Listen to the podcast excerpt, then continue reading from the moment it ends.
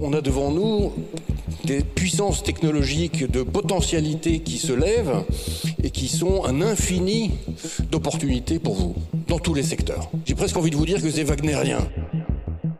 Bienvenue dans ce nouvel épisode de la data dans tous ses états. L'autre jour, je suis allé voir Dune. Mais il y a des images qu'on voit dans Dune qui, au fond, sont ce que moi je vois là, euh, s'agissant des grandes révolutions. Et dans tous les cas, l'image que je vois, c'est un espèce de mur de possibilités qui se lève devant nous. Foncez, euh, on va vous accompagner. Euh, encore une fois, les, les possibilités sont euh, absolument infinies. Il faut raisonner dans un monde qui est un monde dynamique. Euh, simplement, il faut qu'on y mette de la puissance. hein. Tout ce que BPI France fait consiste à mettre les gaz. Mettre les gaz pour foncer vers un mur. On a beau croire que celui-ci n'est fait que d'opportunités à saisir, à conquérir, l'image nous interroge. Si le patron de la BPI, Nicolas Dufour, peut ainsi présenter ses programmes d'accompagnement pour entreprises innovantes, c'est parce qu'il est animé par cette croyance que la technologie peut régler tous nos problèmes. Qu'avec la bonne quantité de data, les bons algorithmes et les bons outils, tout est possible. La BPI est le fer de lance de cette conviction pour porter cette accélération, notamment à travers des événements comme celui-ci. La Deep Tech fait son big. Deep Tech, Big Data, autant de mots vagues qui permettent de promouvoir une vision techno-optimiste du futur. Mais comment définir ces termes et surtout, comment faire en sorte que, en entreprise, cette data n'écrase pas la réflexion stratégique? Comment faire en sorte finalement pour que cette invocation hasardeuse ne soit pas de la pure pensée magique? Je suis Gilles Le Serre et vous écoutez la deuxième saison de la Data dans tous ses états, le podcast de Digora pour mieux comprendre la digitalisation des entreprises auprès de ceux qui la vivent. Épisode 2 Le mur. Pour moi, une data, c'est une information euh, qui n'est pas vraiment euh, traitée, euh, qui est brute, et donc qui n'est pas vraiment source de connaissances, qui ne permet pas euh, une prise de recul, une véritable analyse. C'est- gérer une information euh, brute qui, additionnée à beaucoup d'autres données, m'évoque une sorte de masse un peu impressionnante qui peut un peu écraser l'individu lorsqu'il n'est pas capable de lui de- d'en extraire du sens. Charlie Roquin est romancier après avoir été consultant en valorisation des données. Son premier roman, Metadata, publié en 2020, explore cet imaginaire qui gravite autour des data. Il y révèle les croyances et les espoirs déraisonnables suscités par cette masse de données. Dans, dans Metadata, je raconte euh, l'itinéraire euh, désenchanté d'un informaticien euh, qui travaille dans le département de IT Support d'une grosse société à la défense. Il est en, manque de sens dans son travail et dans sa vie en général. Et va se retrouver en fait invité à une réunion qui a pour titre Big Data Big Challenge. Euh, où il se demande pourquoi est-ce qu'on l'invite, euh, parce que lui-même en fait ne se sent pas réellement euh, expert de ce sujet. Il va se retrouver dans une réunion où tous les participants ont une expertise extrêmement pointue, qu'ils annoncent à tour de rôle. Et quand vient son tour, il a un moment de panique, il se dit mince, il faut absolument que je me présente comme l'expert d'un sujet, et donc il, se- présente comme un expert en, métadonnées, en métadata. Et, pourquoi ce- ces, métadonnées? Bah, En fait, moi, je voulais un sujet qui exprime voilà, ce, ce tourbillon dont je parlais. Donc déjà, j'ai le sentiment qu'on est un peu submergé de, données. Alors, euh, métadonnées, on rajoute des données sur, sur des données, donc ça fait, ça fait quelque chose d'assez exponentiel. Et pour moi, rien que ce terme euh, évoque quelque chose d'assez euh, d'assez mystérieux et, et impressionnant. Moi, ce qui m'intéressait surtout, c'était de relier en fait ces, ces données, ces métadonnées, à tout ce que moi je considère comme des données qui nous traversent euh, la conscience au quotidien. Dans mon roman, il y a, des, scènes où mon personnage est dans le métro, il est bombardé de, de publicités dans tous les sens, ou bien il y a des scènes où il, il feuillette le, journal, ou bien il scrolle une page du, Monde ou du Figaro, et pareil, en fait, il est bom- bombardé d'informations, mais euh, voilà, juste des, petites bribes d'infos, ou, parfois des petites bribes de discussion qu'il entend dans la rue, ce genre de choses. Et pour moi, tout ça, en fait, sont des, données euh, au sens que je te disais d'informations non traitées. Éviter de se faire transpercer par cette masse, ce big data, pouvoir en tirer du sens. C'est le défi auquel Charlie Roquin nous invite à répondre dans notre quotidien. Données omniprésentes, affichées sur les panneaux de gare, données à la télé, à la radio, dans les journaux, dans vos ordinateurs, votre enceinte et votre montre connectée. Et bien sûr, votre téléphone. Comme évoqué à l'épisode précédent, c'est l'explosion des données commerciales avec l'émergence du web qui change la donne. Des données exploitables par les entreprises qui se retrouvent vite à leur tour submergées. Afin d'éviter que ce fameux mur d'opportunités s'effondre sur elles, les entreprises ont donc un défi immense à relever, celui de la rendre utile, appréhendable, profitable. C'est justement le métier d'Alma Garcia Marillet, responsable data chez Swile, l'une des licornes françaises qui commercialise une carte regroupant les avantages salariés. La data, elle n'est pas utile si elle n'est pas actionnable pour la personne qui va utiliser l'information à la fin. Donc, c'est-à-dire qu'il faut que tu te mettes dans ses pompes, en grosso modo. Il faut que tu comprennes son métier. En fait, il faut imaginer la data comme un produit et du coup, imaginer de l'UX aussi derrière, tu vois. De se dire, un dashboard, il faut qu'il soit compréhensible et que tu peux le prendre en main aussi facilement que, possible. Euh, et donc, pour ça, il faut vraiment se mettre à la, place des gens que tu vas servir, comprendre leurs besoins. Et donc, il faut imaginer ton projet. Euh, tu comprends le produit final et donc après, tu dis, OK, c'est-à-dire qu'il faut que je modélise la, la donnée de cette façon-là, il faut que je calcule mes KPI de telle façon, et in fine, il faut que je la visualise de telle manière dans, dans mon dashboard. Quoi. Une fois que tu livres, disons, un dashboard ou une analyse, quelle qu'elle soit, il y a beaucoup d'accompagnement, il y a déjà une présentation pour que la personne, elle comprenne bien l'information et comment l'utiliser surtout, comment la lire et comment l'utiliser. Euh, et donc là, après, ça c'est un travail, c'est aussi ça la culture data dans l'entreprise, hein. c'est un travail d'accompagnement et tu vois, tu reviens plusieurs fois sur, euh, sur l'information pour être sûr que la personne, elle a bien compris et qu'elle l'utilise à bon escient. Et c'est ça qui fait que la data est adoptée dans chacun des métiers et que c'est ça, in fine, qui fait que tu es une boîte data-driven. C'est quelque chose auquel j'ai été confrontée en particulier parce que j'ai été responsable de créer le, produit, le logiciel Euritech, d'un point de vue non tech. C'est-à-dire que moi, j'ai pas une formation technique. Mon, mon métier, c'était de comprendre les besoins de nos clients pour essayer de traduire la technologie en une réponse facilement utilisable par nos clients. Donc cette question, elle a été au cœur de mon quotidien. Charlotte Fano est directrice des opérations chez Euritech. Euritech collecte, exploite et analyse les données des réseaux sociaux pour prédire avec un outil d'intelligence artificielle des tendances pour les entreprises de la mode. La collaboration, elle se fait à plusieurs niveaux. Déjà, c'est pour définir le cas d'usage et le, brief, le cahier des charges en fait de, paramétrage de la technologie. Donc nous, ce qu'on fait, c'est qu'on met des, des, vêtements dans des cases. On essaye de mettre chaque vêtement dans euh, des cases de quelle couleur ça correspond, quel attribut, quelle forme, etc. Donc ça, ça implique de créer une nomenclature. Donc déjà, cette nomenclature, c'est un parti pris qu'on va prendre en tant qu'humain, qui est très difficile parce que si vous allez sur un site e-commerce, il n'y a pas deux sites qui vont ranger leurs vêtements de la même façon. Donc ça impose déjà de créer un référentiel qui semble euh, assez pertinent pour couvrir la variété en l'occurrence des vêtements euh, dans le monde entier. Et ça, c'est quelque chose qu'on a mis très très longtemps à construire. Au début, c'était fait par nos équipes nos équipes deep learning, on se rendait compte qu'on arrivait sur des choses qui étaient rationnelles de leur point de vue, mais ça n'avait aucun sens d'un point de vue mode. Et maintenant, on a créé des équipes qui sont extrêmement multifonctionnelles et on continue à, à chercher en fait nos façons de travailler avec des profils, des profils différents pour que ça marche et que ça soit pertinent. Et tout l'enjeu, c'est de s'assurer que tu as un bon suivi parce que sinon, souvent, il va pas être utilisé. Et puis après, on va commencer à douter un peu de la qualité de la donnée. Parce que si tu vois que la personne ne l'utilise pas alors qu'elle avait demandé le dashboard, c'est qu'a priori, il y a quelque chose qui lui convient pas ou elle n'a pas confiance dans la donnée. Donc là, il faut recréer le lien avec cette personne-là, à nouveau accompagner et, euh, lui refaire des formations si besoin, etc. En fait, la data, c'est vraiment ça. C'est il faut pas que ce soit une boîte noire parce que sinon les gens l'utilisent pas. Et du coup, euh, c'est là où il faut faire beaucoup de pédagogie, de formation et d'explication de, et d'onboarding en gros sur, euh, sur ce que tu livres. Maintenant, nous, on travaille aussi beaucoup avec des équipes qui, franchement, n'en ont pas grand-chose à faire de la technologie elle-même. Par exemple, les designers.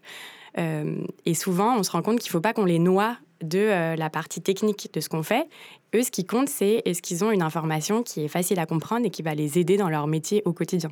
Ce qui est assez amusant, c'est qu'à l'origine, on est une boîte très tech, mais on s'est retrouvé à, beaucoup mettre en valeur la partie purement visuelle, donc juste des images, aussi des analyses qui sont faites par nos experts mode pour que ça vienne contextualiser aussi les données. Sinon, certaines équipes ne pouvaient absolument pas l'utiliser, ça correspondait pas à leur façon de, de travailler. Si on arrive à à comprendre comment chaque information, elle peut intervenir à un moment précis de leur travail pour les aider à prendre une décision précise, et bien là, euh, ils vont beaucoup mieux réussir à l'intégrer comme un des facteurs euh, de décision. C'est-à-dire que l'homme de l'art qui a la connaissance, il n'a pas forcément la donnée qui justifie ses, ses intuitions, et donc il lui faut un data scientist en face. Donc il faut ce dialogue, et c'est ça qui est très difficile à mettre en place dans les entreprises. Benoît Rotembourg est directeur du projet Regalia à l'INRIA, projet qui cherche à réguler et auditer les algorithmes privés et publics. C'est-à-dire que le budget pour euh, capturer la data, il existe toujours. Les, les data scientists, ça se trouve, ça s'embauche. En revanche, mettre en place, orchestrer ce dialogue raisonnable entre j'ai une intuition, j'ai la data, j'ai la connaissance métier, et de l'autre, non, il n'y a rien de prédictif, c'est pas vrai, il y a trop de chances que je me trompe. Mettre en place les conditions pour que la rupture, il y ait une vraie rupture dans la façon de travailler de l'entreprise, là je suis beaucoup plus euh, prudent, je trouve que j'ai vu beaucoup d'erreurs. Il y a un taux finalement d'échec dans les démarches data qui est très élevé. Moi, c'est assez euh, banal, mais je pense que la clé, c'est dans l'éducation. Et c'est ce que je te disais, dans les entreprises, euh, on voit que c'est encore très, très siloté, qu'on va mettre ça dans les mains d'équipes data, innovation, mais qu'en fait, ça va être très loin des métiers. Donc, ça passe par passer du temps à expliquer comment ça fonctionne, à montrer que c'est censé les aider, à leur demander leur avis en fait sur est-ce que ça leur fait vraiment gagner du temps ou pas. Parce que je pense que quelque chose qui nous aide pas, c'est des équipes euh, data qui vont pousser des outils dans les mains des métiers sans vraiment avoir essayé de comprendre leur travail. Et donc ça, c'est des choses qui nous mettent des bâtons dans les roues. Alors que quand, pour certains clients, on voit qu'il y a une collaboration très forte et un lien de confiance entre ces différents métiers, bah nous, on arrive euh, dans un climat où au contraire les gens sont enthousiastes et ont envie de faire évoluer leur façon de travailler et se rendre compte que ça participe à euh, bah, l'évolution de leurs compétences, une nouvelle façon de travailler, peut-être euh, exercer différemment leur intuition et parfois arrêter de passer du temps à faire des choses euh, qui peuvent être un peu répétitives, un peu fastidieuses. Je suis convaincue que leur donner confiance dans un certain nombre de décisions, ça leur permet aussi de se sentir plus libre, d'innover sur tout un tas d'autres décisions et je te donne un autre exemple. On a déjà eu certains clients, par exemple dans le luxe, qui ont pris nos tendances à contre-courant. Donc ils se sont dit, ah, ça, ça explose, ok, on va pas faire ça. Donc c'est vraiment de l'ordre de la, de la décision stratégique euh, de la marque, de savoir comment l'interpréter. Et pour moi, c'est ça, en fait, le métier, le cœur du métier, c'est de sentir et de savoir utiliser la donnée pour nourrir sa stratégie de marque, garder un ADN qui va être propre, tout en étant quand même à l'écoute de, de ses clients, de son marché, et pas être totalement déconnecté. Finalement, être data-driven, c'est ne pas se laisser conduire aveuglément par les données. Elles sont là pour nous aiguiller mais ne pourront jamais se substituer à une réflexion stratégique. Les données sont également trop souvent présentées comme étant une mine de certitude. Il suffirait de s'y pencher pour y trouver une réponse à toutes nos questions, de s'appuyer sur une IA boule de cristal pour obtenir des prévisions fixes et absolues. Or, leurs recommandations sont toujours limitées, conditionnées et incapable d'envisager le futur dans ce qu'il a d'inédit. Et c'est là qu'il y a encore le, la réflexion humaine et métier qui intervient. On va se demander bah, quels sont d'autres facteurs qui ne sont pas forcément visibles, j'allais dire à l'œil nu sur ces courbes historiques, euh, sur lesquels on va pouvoir zoomer pour être plus précis dans nos, dans nos forecasts sur certains cas. Donc, en l'occurrence, ça va être de zoomer sur des, des panels d'influenceurs. Et on va s'assurer de, de mettre un poids à ce que ces gens portent, sur lequel on va itérer jusqu'à ce que ça fasse sens par rapport à ce qui s'est passé euh, dans le passé. Les influenceurs vraiment de la mode, c'est des comptes qu'on va sélectionner manuellement avec notre équipe mode. Parce qu'on s'est rendu compte qu'en effet, aujourd'hui, en tout cas, on n'a pas de filtre qui est assez fin, assez pertinent pour pouvoir le faire automatiquement. C'est ce qu'on a constaté, c'est-à-dire que des gens vraiment pointus qui sont innovants dans leur style, pour l'instant, on n'a pas trouvé de formule pour aller les, identifier. Donc, c'est nos équipes mode qui vont les, sélectionner. Je te donne un autre exemple, c'est les tendances vraiment qui émergent.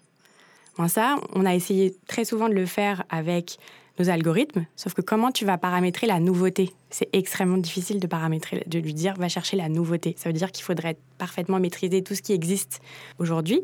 Donc ça, on n'a pas réussi à le faire de manière pertinente. Et ce qu'on se dit, c'est que finalement, c'est l'œil de ces personnes-là, l'œil mode, va être beaucoup plus efficace pour se dire, en voyant ne serait-ce qu'une seule photo ou deux, ah ok, là il y a peut-être quelque chose qui émerge, on va le noter, on va le mettre de côté. En fait, derrière toute prévision, basée sur un historique, il y a une hypothèse, qui est que l'histoire récente ou lointaine, explique le futur.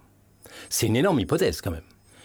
Si demain après-midi, Emmanuel Macron décide de réduire les huit semaines de congé, juillet-août, basées sur les moissons, il y a 50 ans, 70 ans, si on décide de réduire les huit semaines à 4 et on glisse des semaines le reste de l'année, si cette décision, qui ne serait pas forcément idiote d'un point de vue euh, chaleur, hein, si on prend cette décision-là, quasi 90% des outils de prévision de, toutes les entreprises d'hôtellerie, de transport, etc., sont à refaire. Parce que l'hypothèse que le mois d'août, c'est le mois d'août, elle est énorme. Donc voilà un exemple où, dès qu'on se projette dans le futur, on doit supposer que les choses ne changent pas trop. Et si on commence à supposer que les choses peuvent changer, alors il faut avoir vu dans le passé le changement des choses.